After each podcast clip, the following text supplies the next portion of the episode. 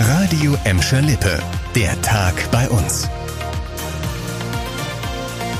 Mit Annika Böhnig, hallo zusammen. Normalerweise sortieren die Böller-Freaks jetzt schon mal ihre Knaller und Raketen für die große Silvesterparty morgen, aber in diesem Jahr ist alles anders. Feuerwerksverkauf und größere Partys sind verboten, es gelten die strengen Corona-Regeln. In Gladbeck, Bottrop und Gelsenkirchen gibt es zwar keine Verbotszonen, wo ihr morgen gar nicht hin dürft, trotzdem gilt nicht zu viele Leute und kein Alkohol in der Öffentlichkeit.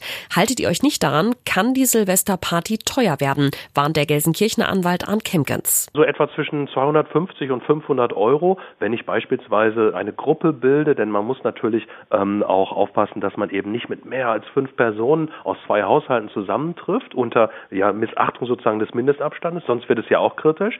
Und ähm, wenn man eben äh, Partys feiert, kann es auch teuer werden. Das sollte man auch unbedingt nicht machen, ist im Moment auch verboten. Außerdem warnt der Gelsenkirchener Anwalt auch nochmal dringend davor, nicht zugelassene Böller abzufeuern, die vielleicht noch bei dem ein oder anderen im Keller lagern.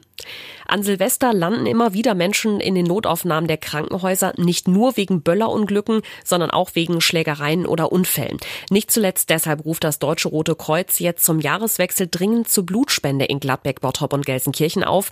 Durch die Feiertage werde dringend Nachschub gebraucht, heißt es. Da seien nämlich nicht nur die Notaufnahmen voll, sondern gleichzeitig die Lager mit Blutkonserven leerer und leerer. Spenden kann jeder, der mindestens 18 und gesund ist und auch in Corona-Zeiten sei die Blutspende absolut sicher versichert das DRK. Der nächste Spendentermin bei uns ist schon am kommenden Sonntag in Bottrop-Grafenwald. Alle Termine findet ihr auf radioemschalippe.de. Temperaturen um den Gefrierpunkt, morgen vielleicht sogar Schneeregen bei uns. Da freut man sich natürlich doppelt über ein warmes Zuhause und eine heiße Tasse Kaffee.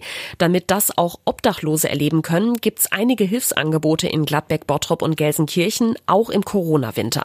In Gelsenkirchen gibt es verschiedene Übernachtungsmöglichkeiten, wo Obdachlose im Moment gegen eine kleine Gebühr einen warmen Platz zum Schlafen finden. Außerdem kümmern sich das Arztmobil und der Verein Warm durch die Nacht um Menschen in Not. In Bottrop können elf Obdachlose den Corona-Winter sogar im Hotel verbringen. Sie wohnen schon etwas länger im ansonsten leerstehenden Beuerhof. Die Finanzierung ist auch erstmal über das Jobcenter gesichert. In Gladbeck vermittelt die Wohnungslosenhilfe der Caritas Schlafplätze.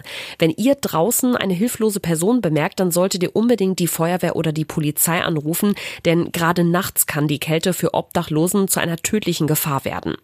Und da hat jemand offenbar überhaupt nicht nachgedacht. Auf der Polizeiwache im Gelsenkirchener Süden hat sich ein Mann heute Morgen nach seiner festgenommenen Schwester erkundigt und musste direkt selbst da bleiben. Gegen den 59-Jährigen lag nämlich ein Haftbefehl wegen Diebstahls vor. Hatte er wohl nicht mehr so richtig auf dem Schirm, als er auf der Wache am Wildenbruchplatz auftauchte, wo seine 31-jährige Schwester seit gestern wegen eines Ladendiebstahls in Gewahrsam saß. Die Polizisten überprüfen den Bruder routinemäßig und stießen auf den Haftbefehl. Haftbefehl. Den Jahreswechsel wird der 59-Jährige jetzt im Gefängnis verbringen, aber Feuerwerk ist ja in diesem Jahr eh nicht wirklich, insofern wird er nicht allzu viel verpassen.